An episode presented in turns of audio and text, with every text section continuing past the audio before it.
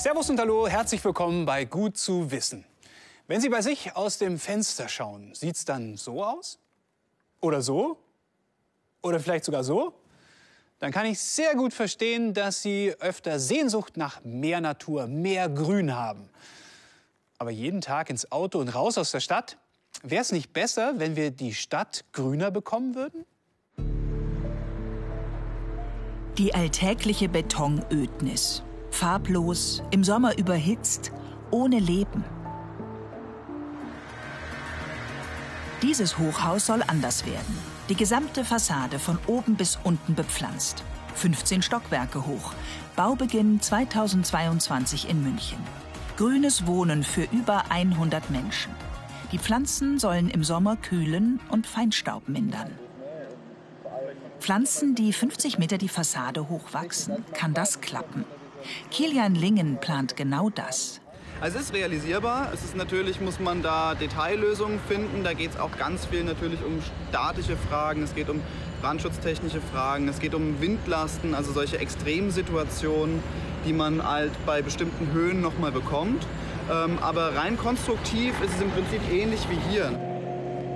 Clematis, Japansäge, Geißblatt und noch acht weitere Arten sollen heute an die Fassade dieses Industriegebäudes in Frankfurt. Ja, also heute ist letztendlich hier Bepflanzung von der Fassadenbegrünung.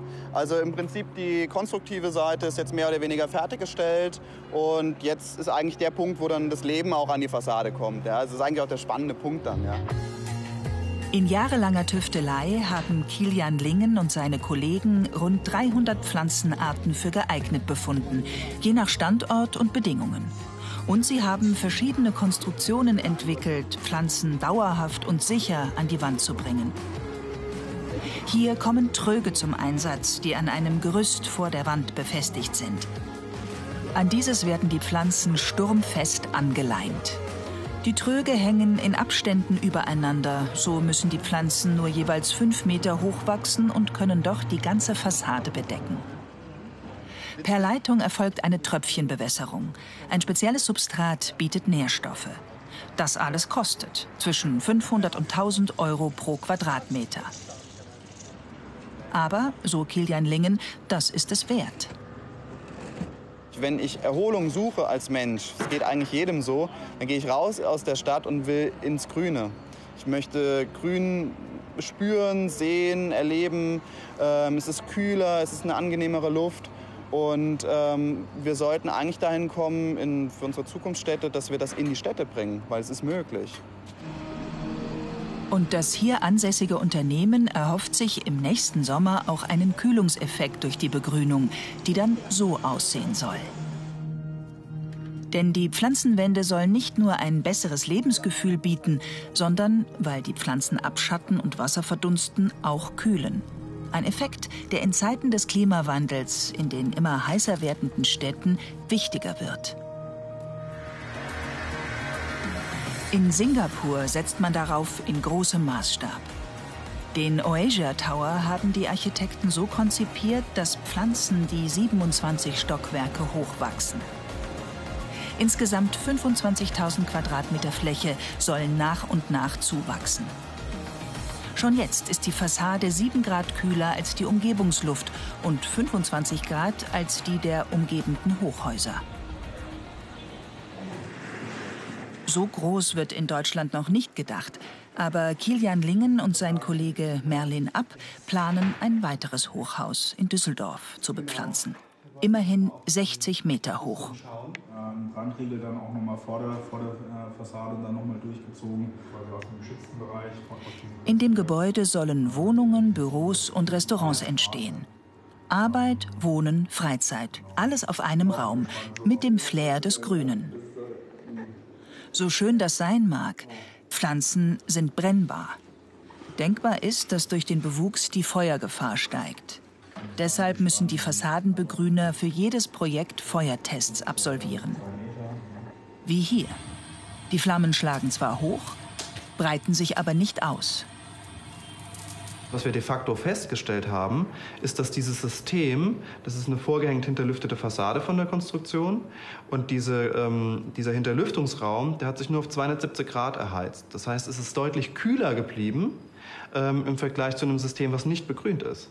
Sprich, unser Wasser, was wir in diesem System haben, das kühlt eigentlich unsere Fassadenkonstruktion, sprich, das schützt eigentlich die Fassade davor, einen stärkeren Schaden zu nehmen. Mehr Grün in der Stadt. Ist Singapur ein Vorbild? Oder ist das alles nur Schönfärberei?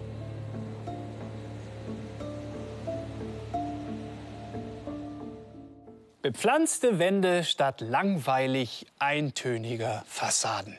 Außergewöhnlich, allerdings auch teuer. Die Bepflanzungen sollen aber nicht nur gut aussehen, sondern weitere Vorteile haben. Kühlung im Sommer, weniger Feinstaub und besseres Mikroklima. Ein Forscherteam hat untersucht, ob das Grün in der Stadt das alles wirklich einlöst. Der City-Tunnel von Darmstadt bietet einen überraschenden Anblick. Einen Mini-Dschungel haben der Biologe Kilian Lingen und der Landschaftsarchitekt Kilian van Lier angebracht. Nur mit Hilfe von UV-Lampen und künstlicher Bewässerung kann er hier wachsen. Ja, es ist extrem verrückt. Also wir sind hier an einem extremen Standort. Wir haben hier sehr hohe Luftbelastung im Tunnel, die letzten Jahre schon immer wieder gehabt. Und wir versuchen jetzt im Endeffekt hier mit diesem Pilotprojekt herauszufinden, welchen Einfluss diese Pflanzen und diese Systeme eigentlich hier im Tunnel haben können hinsichtlich der Feinstaubreduktion und der Stickoxidreduktion. Die Hoffnung, die Pflanzen sollen Feinstaub und andere Schadstoffe aufnehmen, vielleicht sogar mit ihrem Stoffwechsel abbauen. Immerhin kann man sogar mit bloßem Auge sehen, wie zumindest große Partikel an den Blättern haften bleiben. Das Tunnelexperiment soll auch zeigen, was die Pflanzen aushalten können ein Jahr Bepflanzung, wie entwickelt sich das Ganze? Ja. Das erste halbe Jahr sieht zumindest an der Vertigo-Wand hier richtig toll aus. Die Stadt Darmstadt hofft, damit Luftschadstoffe reduzieren zu können. Aber der Aufwand ist groß. Es ist ein Riesenaufwand, das stimmt schon, aber Feinstäube sind sehr schädlich für den Körper und äh, die geringere Dosis macht es da schon aus. Also äh, auch geringe Dosen unterhalb der Konzentrationsgrenzwerte sind schon schädlich für den menschlichen Körper. Noch ist nicht klar, ob durch Pflanzen die Schadstoffbelastung wirklich sinkt. Kilian van Lier nimmt daher regelmäßig Proben, um zu sehen, was die Pflanzen aufnehmen und ob und welche Schadstoffe sie ansammeln. Ja, wir haben in der letzten Woche hier oben von der Bergenia haben wir Blattproben in der Schweiz äh, in einem Partikellabor untersucht und da Aufnahmen gemacht. Mikroskopaufnahmen zeigen, dass die Pflanzen tatsächlich Feinstaubpartikel aufnehmen. Sie wirken wie ein Filter, was auch schon andere Studien gezeigt haben. Der grüne Feinstaubfilter im dunklen Tunnel. Wenn es gut läuft, soll er künftig auch oberirdisch gepflanzt werden. Am Zentrum für angewandte Energieforschung in Würzburg testet ein Forschungsteam, ob Pflanzen an der Hausfassade diese kühlen. Mit Temperatursensoren außen und unsichtbar auch hinter der Wand, um den Unterschied messen zu können. Kühlung für Häuser wird immer wichtiger, da die Städte in künftigen Sommern wegen des Klimawandels immer heißer werden. Mit einer Wärmebildkamera will das Team einen möglichen Kühlungseffekt sichtbar machen. Und tatsächlich zeigt sich auf beiden sonnenbeschienenen Wänden ein deutlicher Unterschied. Ganze 15 Grad kühlen die Pflanzen an der Oberfläche durch ihre Verdunstung. Für den normalen äh, Hausbesitzer ist es momentan so noch nicht rentabel, äh, würde ich mal sagen, vor allem wenn das Haus schon steht. Ziel ist es aber letztendlich, wenn neue Häuser gebaut werden, das Ganze direkt in die Bauphase mit zu integrieren, sodass man vielleicht sogar Fassadenelemente weglassen kann. Das heißt, hier kann man Geld einsparen. Und mit begrünten Fassaden könnte man auch auf Klimaanlagen verzichten. Das Team untersucht zudem, ob mit den grünen Wänden auch ein Stück Natur in der Stadt geschaffen werden kann. Zahlreiche Pflanzenarten locken Insekten und die wiederum Räuber, wie das Heupferd. An der Testfassade scheint ein kleines Biotop entstanden zu sein und sich eine Nahrungskette entwickelt zu haben. Der Ökologe Dieter Maasberg geht auf die Jagd und ist überrascht, was er alles auf den wenigen Quadratmetern der Wand findet. Ich denke, das ist für einen Stadtlebensraum schon eine echte Bereicherung und stellt einen ja, deutlichen Beitrag zur Biodiversität dar. Eine Studie in Singapur hat sogar gezeigt, dass die Artenvielfalt an der grünen Fassade eines Wolkenkratzers umfangreicher war als die im benachbarten Park. Ein kleines Stück Natur in der Stadt. Vielleicht sehen wir in Zukunft ja immer mehr grüne Fassaden in den Städten. Und auch andere Dinge werden sich in Zukunft beim Wohnen verändern. In der AD-Themenwoche Stadt, Land, Wandel geht es unter anderem um die Fragen, ob wir in Zukunft eher auf dem Land oder in der Stadt leben wollen und wie wichtig uns dabei Ökologie und Nachhaltigkeit sind. Vergangenen Sommer haben deutschlandweit Menschen an einer Befragung teilgenommen. Und ihre Antworten zeigen, welche Sorgen, Hoffnungen und Wünsche sie für die Zukunft haben. Gustenfelden, ein Dorf mit nur 350 Einwohnern in der Nähe von Nürnberg. Hier haben sich mehrere Landwirte zusammengetan und ein Regionalvermarktungszentrum aufgebaut. Ein Obstbauer, ein Müller und ein Metzger versorgen die Menschen im Umfeld mit regionalen Produkten. Damit liegen sie voll im Trend. Der Gedanke, dass eben äh, Lebensmittel von weit her rangekarrt werden müssen, das widerstrebt uns total. Ich will halt äh, die Umgebung eigentlich ein bisschen finanzieren und ein bisschen unterstützen. Auch Professorin Martina Schrautner nutzt die Gelegenheit, hier einzukaufen. Sie ist die Leiterin der Umfrage Stadt, Land, Chancen, die die Deutsche Akademie der Technikwissenschaften und das Fraunhofer Zerri mit dem Bayerischen Rundfunk durchgeführt hat. Etwa 8800 Menschen in ganz Deutschland haben 30 Fragen zu den Themenbereichen Bauen und Wohnen, Versorgen und Zusammenhalten sowie Arbeit und Mobilität beantwortet. Ein wichtiges Ergebnis? 95 Prozent der Teilnehmer sagen aus, dass ihnen eine Versorgung mit regional hergestellten Lebensmitteln wichtig ist. Die Menschen haben ein großes Interesse an Nachhaltigkeit. 97 Prozent in Stadt und Land möchten gerne einfach und schnell erkennen können, welche Auswirkungen ein bestimmtes Produkt auf die Umwelt hat. Mit dem Wunsch nach mehr Nachhaltigkeit ist ein neuer Wert ins, ins ganze Einkaufen, ins ganze Bauen, ins ganze Arbeiten, äh, Wohnen eingezogen und wird von so vielen Menschen geteilt. Das heißt, das ist jetzt wirklich ein Motor, sich damit auseinanderzusetzen, wie komme ich denn an neue Produkte, äh, die dann auch genau diese Anforderungen erfüllen.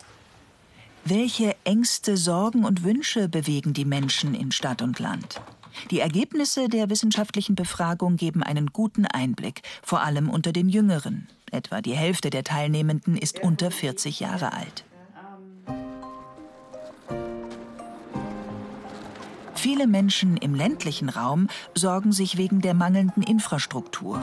So haben viele Orte wie Gustenfelden gar keine oder eine schlechte Anbindung ans öffentliche Nahverkehrsnetz. Während in der Stadt immer neue Ideen für Mobilität entwickelt werden, kommt der ländliche Raum oft zu kurz. 76 Prozent der Landbevölkerung befürchten, dass sie von neuen Mobilitätsangeboten nicht profitieren können. Die Städter äußern diese Sorge nur zu 61 Prozent. Die Menschen in Städten wie Nürnberg fühlen sich insgesamt besser versorgt mit Ärzten und Einkaufsmöglichkeiten. Was sie aber beschäftigt, ist das teure Wohnen. Bei mir ist es tatsächlich die Miete, ja. Es sollte ja einen Mietendeckel oder sowas geben. Sollte sein, ne? Wie groß sind die Befürchtungen, sich das Leben am jetzigen Wohnort in Zukunft nicht mehr leisten zu können? Fast 74 Prozent der Städter gaben an, dass sie Angst haben, die Kosten für Miete und Nebenkosten in Zukunft nicht mehr aufbringen zu können. Auf dem Land sind diese Bedenken etwas geringer. Hier haben aber immer noch 69 Prozent diese Sorge. Aber Leben bedeutet viel mehr als nur Wohnen. Es gibt auch die Sorge, besonders bei Frauen, bei jüngeren Frauen, äh, zu wenig Naherholungsgebiete im direkten Umfeld zu haben. Und ähm, im Gegenzug gibt es auf dem Land die Sorge, weniger Kulturangebote zu haben. Corona hat das Leben verändert. Viele Menschen arbeiten immer noch von zu Hause aus. Persönliche Kontakte sind deutlich zurückgegangen. Wie geht es den Menschen damit? Wollen Sie weiterhin im Homeoffice bleiben? Hier gibt es kleine Unterschiede zwischen Stadt und Land. Eine Arbeit unabhängig vom Firmensitz befürworten 83 Prozent der Landbevölkerung. Unter den Stadtbewohnern hoffen sogar 87 Prozent, dass sie auch in Zukunft dort arbeiten können, wo es ihnen passt. Doch über 80 Prozent der Menschen in Stadt und Land sorgen sich über eine zunehmende Vereinsamung durch die digitalen Medien. Das ist natürlich auch etwas, was mit Corona viel zu tun hat. Da haben jetzt viele die Erfahrung gemacht, was es bedeutet, äh, wirklich lang zu Hause zu bleiben äh, und äh, dann auch ein Gefühl von Vereinsamung zu erleben. Ein weiteres Ergebnis der Studie, die Menschen in Stadt und Land wollen sich engagieren. Und so groß sind die Unterschiede in den Ansichten gar nicht.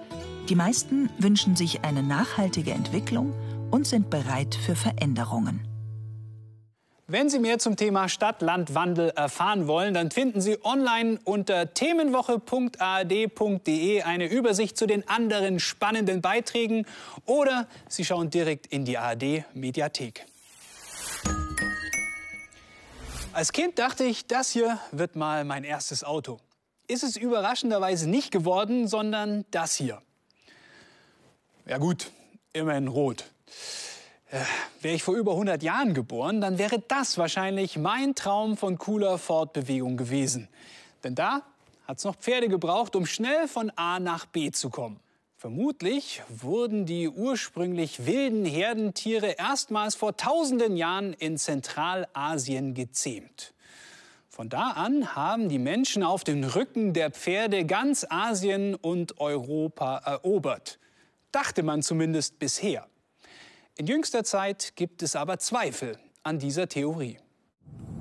Der Hohle Stein in Oberfranken.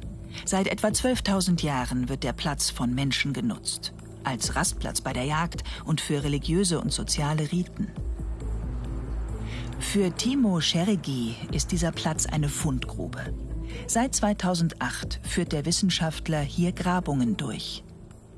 Der Hohle Stein ist für uns eigentlich so ein kleines Eldorado gewesen, da wir eine unglaubliche Fülle an Fundmaterial aus verschiedensten Zeiten, von der Mittelsteinzeit bis in die Eisenzeit, nachweisen konnten. Speziell auch hier in diesem Bereich, also eine unglaubliche Vielfalt an Funden.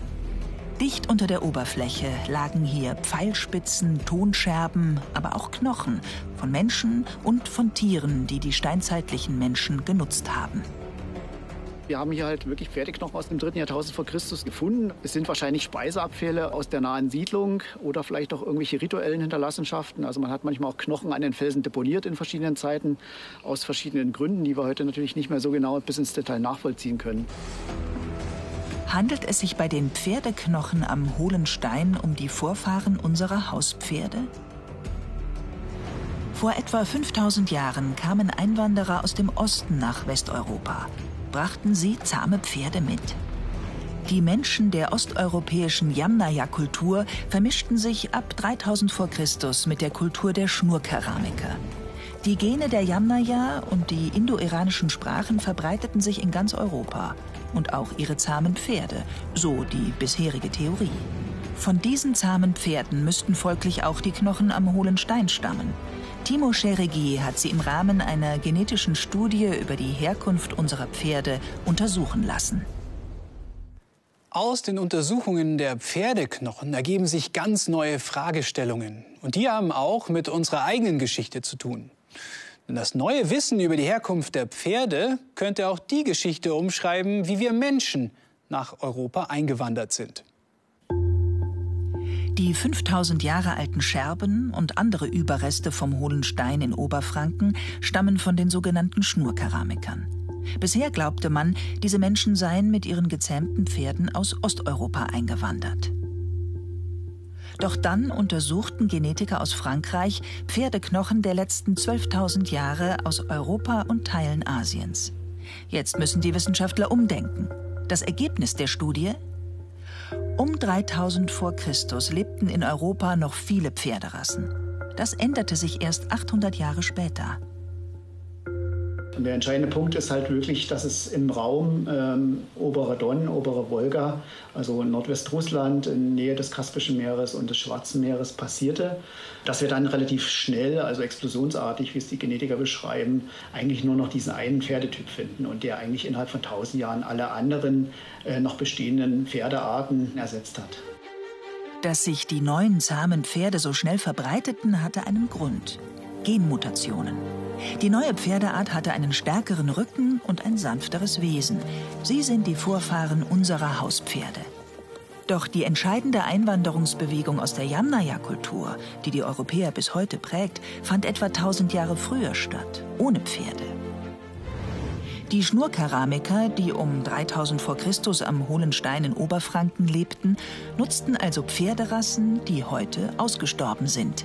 Wir wissen halt, dass es Pferde sind, die hier ursprünglich wild in der Natur vorkamen. Wir wissen nicht genau, ob die Schnurkeramiker halt diese Pferde tatsächlich auch domestiziert haben, als Haustiere gehalten haben oder ob es letztendlich nur Jagdbeute waren. Die Forscher wissen jetzt immerhin, dass es keine Vorfahren unserer heutigen Pferde waren. Rund um den hohlen Stein gibt es aber noch viele weitere offene Fragen. Schon beeindruckend, was man aus der DNA von ein paar uralten Pferdeknochen lernen kann. Wahrscheinlich stecken in unserer eigenen DNA noch so viele Informationen, die wir bisher gar nicht verstehen können. Was man bereits aber aus einer kleinen DNA-Probe ganz gut prüfen kann, sind Verwandtschaftsverhältnisse und angeblich auch, woher unsere Vorfahren kommen. So einen Gentest zur Ahnenforschung kann man sich nach Hause bestellen. Man gibt dann Speichel ins Röhrchen und schickt das Ganze per Post wieder zurück an den Anbieter. Aber was lässt sich denn noch alles mit meiner DNA-Probe feststellen? Und wie schaut es mit dem Datenschutz aus, wenn ich meine DNA preisgebe? Reporterin Judith wird heute zum ersten Mal in ihrem Leben einen Gentest machen bei der Ahnenforschungsfirma Ancestry, einem der weltweit größten Unternehmen dieser Art. Lassen sich mit diesem Test wirklich unbekannte Verwandte ausfindig machen? Ja, jetzt darf ich in dieses wunderschöne Röhrchen spucken. Die Probe geht mit der Post ins Labor. Die Analyse kostet ca. 80 Euro. Aber ist es wirklich eine gute Idee, einer kommerziellen Firma seine DNA zu überlassen? Denn schließlich sind das sensible Daten. Was passiert damit bei Ancestry? Im Labor wird zunächst das gesamte Erbgut mit 700.000 genomischen Positionen ausgelesen und anschließend mit dem riesigen Datenpool abgeglichen, den das Unternehmen aufgebaut hat. Zum einen wird Judiths DNA mit Völkergruppen weltweit verglichen und so ihr Abstammungsmix berechnet. Hat sie vielleicht afrikanische, amerikanische oder asiatische Vorfahren? Zum anderen wird nach konkreten Übereinstimmungen mit über 20 Millionen anderen Nutzern gesucht. Vielleicht schlummern in der Datenbank ja ferne Verwandte. Drei Wochen dauert das Ganze. Judith trifft eine Frau, die seit ihrer Kindheit auf der Suche nach Verwandten war. Sie wurde schließlich auf der Ahnenforschungsplattform MyHeritage fündig. Als ich im Kindergarten war, haben mich meine Freunde immer gefragt, warum ich anders aussehen würde als meine Eltern. Und dann habe ich im Alter von viereinhalb, fünf Jahren von meiner Mama dann erklärt bekommen, dass ich adoptiert wurde. Und dann fing meine Suche an. Esther Dietrich wächst bei deutschen Adoptiveltern auf. Von ihrem leiblichen Vater fehlt lange jede Spur. Nur ein einziges Foto hatte sie von ihm. 2020 entschließt sie sich, einen Gentest zu machen. Und tatsächlich, die Datenbank des Familienforschungsunternehmens meldet einen Treffer. Eine Frau aus Belgien soll mit ihr verwandt sein. Esther schickt ihr das Bild des Vaters. So eine knappe Woche später hatte ich dann eine Rückmeldung von ihr, wo sie dann sagte, du, ich habe das meiner Mama gezeigt und meine Mama hat auf das Foto geguckt und gesagt, ja, ich weiß, wer dein Papa ist. Endlich, nach 40 Jahren Suche, ist die Identität des Vaters geklärt. Er stammt aus dem Kongo und tourte als Musiker durch Europa. Leider stellt sich heraus, dass er bereits 2017 gestorben ist. Doch Esther erfährt auch von sieben Halbgeschwistern, ebenfalls Künstler, die in Europa und Afrika leben. Auf einen Schlag hat sie eine neue Familie gefunden. Ich glaube, wenn ich sie alle nebeneinander stelle, dann habe ich meinen kompletten Papa vor mir und alles ist gut. und ich weiß auf jeden Fall, woher es kommt jetzt. Das heißt also, mein Suchen hat, was das betrifft, absolut ein Ende. Eine Erfolgsgeschichte in diesem Fall. Aber könnte hinter dem Angebot nicht auch ein ganz anderes Interesse stecken? In Berlin trifft Judith den Datenschützer Rainer Mühlhoff. Der sieht Firmen wie Ancestry oder MyHeritage kritisch. Das Problem ist ja erstmal, diese Daten sind ganz lange vorhanden und gültig. Das heißt, man muss sich jetzt überlegen, welche Anwendungsmöglichkeiten dieser Daten ergeben sich in den nächsten 100 Jahren. Und das ist keine Übertreibung mit den 100 Jahren. Mühlhoff befürchtet, dass die Firmen neben der DNA eine Vielzahl weiterer Informationen sammeln. Tracking-Daten über das Social-Media-Verhalten der Nutzer, Ortsprofile, Verwandtschaftsdaten. Aber man muss davon ausgehen, dass so ein Unternehmen typischerweise ungefähr 300 Datenpunkte pro Kunde sammelt. Mit Hilfe der Datenberge lassen sich sogenannte prädiktive Modelle erstellen. Von einer Person X ist zum Beispiel bekannt, dass sie ein bestimmtes genetisches Profil besitzt, klassische Musik mag und zu Depressionen neigt. Hat eine zweite Person mit ähnlichen Genen dann auch einen ähnlichen Musikgeschmack und ähnliche psychische Eigenschaften? Der Abgleich mit Millionen Nutzerprofilen kann eine Antwort liefern. Problematisch ist das, weil die Ahnenforschungsunternehmen diese prädiktiven Modelle in Zukunft an Versicherungen, Arbeitgeber oder auch Staaten weiterverkaufen könnten, die dann wiederum Dinge über eine Person erfahren, die diese gar nicht preisgeben will. Chronische Krankheiten oder eine Sucht zum Beispiel. Judith musste einmal unterschreiben, dass sie der Weitergabe ihrer Daten zustimmt. Bei welchen Unternehmen ihre Profile dann landen, kann sie als Kundin nicht mehr beeinflussen. Ancestry schreibt dazu, wir verwenden Ihre Daten eventuell auch bei genealogisch oder genomischen Forschungsprojekten sowie zu wissenschaftlichen, statistischen und geschichtlichen Forschungen. Klingt erstmal sehr seriös. Aber unter wissenschaftlicher Forschung versteht Ancestry auch die Zusammenarbeit mit Firmen wie Google-Tochter Calico, ein kommerzielles Biotechnologieunternehmen, das Methoden gegen die menschliche Alterung entwickelt. Inzwischen ist Judiths DNA-Herkunftsnachweis eingetroffen. Also hier steht 62 Prozent aus deutschsprachigen Regionen Europas, 36 Prozent Inland- und Nordwesteuropa und 2 Prozent Schweden. Außerdem zeigt das Ergebnis 136 Matches an. Menschen, mit denen Judith entfernt verwandt sein könnte. Jetzt käme die Fleißarbeit, jeden zu kontaktieren und sich auszutauschen. Fazit? Ja, man kann interessante Ergebnisse für die eigene Suche bekommen, aber man verliert die Kontrolle über die eigenen Daten. Man muss sich einfach bewusst sein, dass man selber wirklich einfach alles von sich preisgibt mit der DNA. Und dem Risiko muss man sich bewusst sein und entscheiden, ob man das wirklich möchte. Für uns ist das Experiment damit beendet. Judith wird ihren Account mitsamt der DNA löschen. Zum Glück geht das ohne große Probleme. Ich muss gestehen, mich würde sehr interessieren, wie es mit meiner Familie so weit kommen konnte. Aber ich habe auch ein bisschen Angst. Vielleicht war ja ein Vorfahre von mir ein Bandit im Wilden Westen oder ein blutrünstiger Häuptling auf einer einsamen Insel. Vielleicht ist es ja manchmal besser, wenn ich nicht alles weiß. Eigentlich ein sehr schöner Schlusssatz für eine Wissenssendung. Bis zum nächsten Mal.